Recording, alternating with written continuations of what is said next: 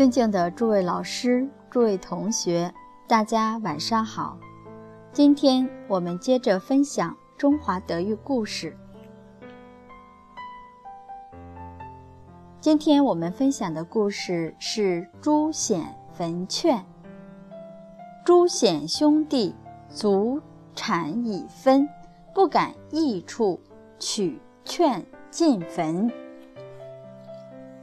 元朝真定县（今河北正定）有一位叫朱显的人。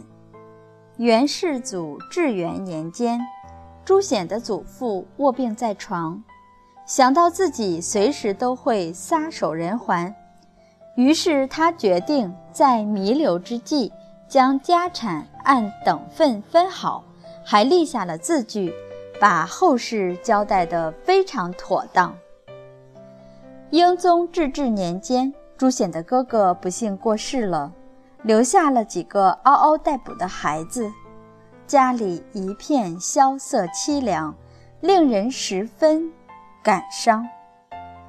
看到侄子们孤苦无依，朱显非常的难过，因此在日常生活中，他对侄儿、燕房等人有着特别的照顾。把他们看作是自己的亲生孩子一样，无微不至的关怀。看到侄子们年纪这么小，还没有能力自立，如果就这样把财产均分，各奔前程的话，那有谁能够关心到孩子们的教育呢？又有谁能在身边料理他们处理不了的种种问题呢？如果没有人帮助他们撑起这个家的话，往后的情形，往后的情形将会怎样呢？将他们放任不管的话，于心何忍？想到这里，道义之情油然而生。于是朱显就对他的弟弟朱耀说：“父子兄弟本就同气连枝，不可分离。”现在哥哥已经离开我们了，他的孩子那么小，无论是情理还是道义上，我们都需要代替哥哥来履行长辈应有的责任，把侄子的生活安顿好，让他们没有后顾之忧。此外，如果没有长辈在他们品行上日日督导的话，又怎能培养他们的厚道善良？所以，我们是不是不要分家，全心全力来看护和照顾？平日哥哥总是在默默地关怀年幼的侄子，那么的真诚无私；弟弟被他深重的情谊所感动，而今哥哥又为了侄子而决定放下这笔丰厚的遗产，让整个大家庭共同来分享。对哥哥无私的心怀，他由衷的佩服与敬爱。于是，他们一同来到祖父的墓前，把祖父留下来的分产证明全部焚毁。从此之后，这一家继续其乐融融的共同生活在一起，互相关怀照顾，非常的温馨。年少就失去父母，这真是人间的至痛。如果没有亲情的力量来维持家庭的温暖，那孩子如何心智健全的成长呢？如何培养对周遭一切真诚的关怀，拥有积极向上的人生呢？在侄子们最为艰难的时候，如果还分家分财产，情何以堪？朱显的坟劝，不但是尽了兄弟应有的手足情谊，也是对父母尽最大的孝心。兄弟同气连枝，对父母而言都是亲生的骨肉，而对于祖父母来说，这些儿孙都是他们最疼爱的人。兄弟姐妹同根同源，就像是从同一棵树出生。生出来的枝杈一样，彼此亲密无间。在祖父眼中，儿孙都同样可爱，因而一视同仁，平等关怀。这就如同父亲看待自己的孩子一样，并没有轻重厚薄之分。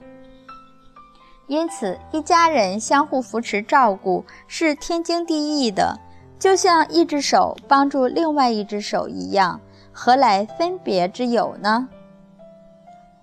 朱显和弟弟朱耀。看到侄子们生活困苦、无依无靠，于是将祖父留下的田产证明全部烧毁，一家大小继续生活在一起。实际上，这不但没有违背父、违背祖父的遗愿，反而深深地慰藉着祖父的心。哪一位父母不希望自己的儿孙贤德孝顺、互相关怀帮助呢？父母那期盼牵挂的心是永不磨灭的，就算是远隔天涯，也要把自己对孩子深深的爱带到另一个世界去。孝顺的朱显。深深体会到父亲对子孙的关怀疼爱，立下均分财产的证明，正是源于这样的爱。而今将它全数烧毁，更是从根本之处透彻理解了爱的真意。这良苦的用心，更加显扬了朱显的一片孝心。因为天下没有一个父母希望见到儿孙分了财产之后，反而更加贫困拮据。纵观现代社会，这种浑朴厚道的心性和行为已经越来越少见了。甚至有很多人，当父母还健在的时候，就很想要得到父亲的财产。曾经听一位朋友说道。有一次，他儿子看过电视之后，就问父亲说：“爸爸，如果你死了之后，你的财产就全都是我的了，对不对？”当时孩子才七岁，他的父亲听到这样的言语，非常的难过。到底自己对孩子辛勤的养育为的是什么？为什么孩子这么小就会讲出这样的话来？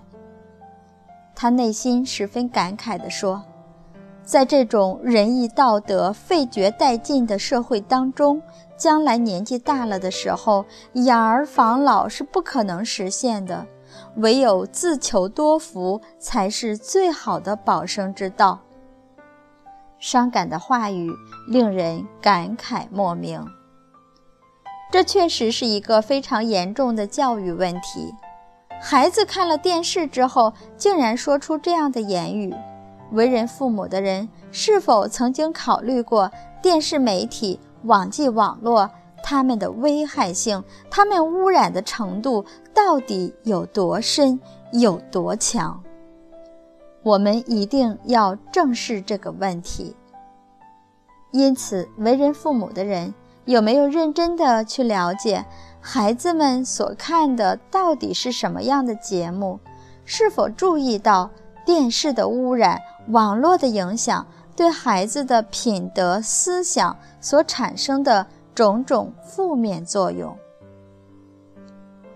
期望天下的父母能从日常生活中切实关注自己子女的教育问题，多着重德行的培养，才能防患于未然。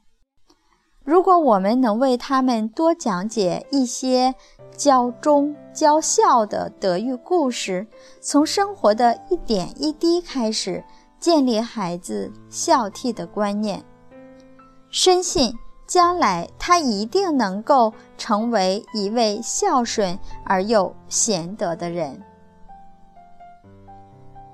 好，今天的德育故事就为大家分享到这里。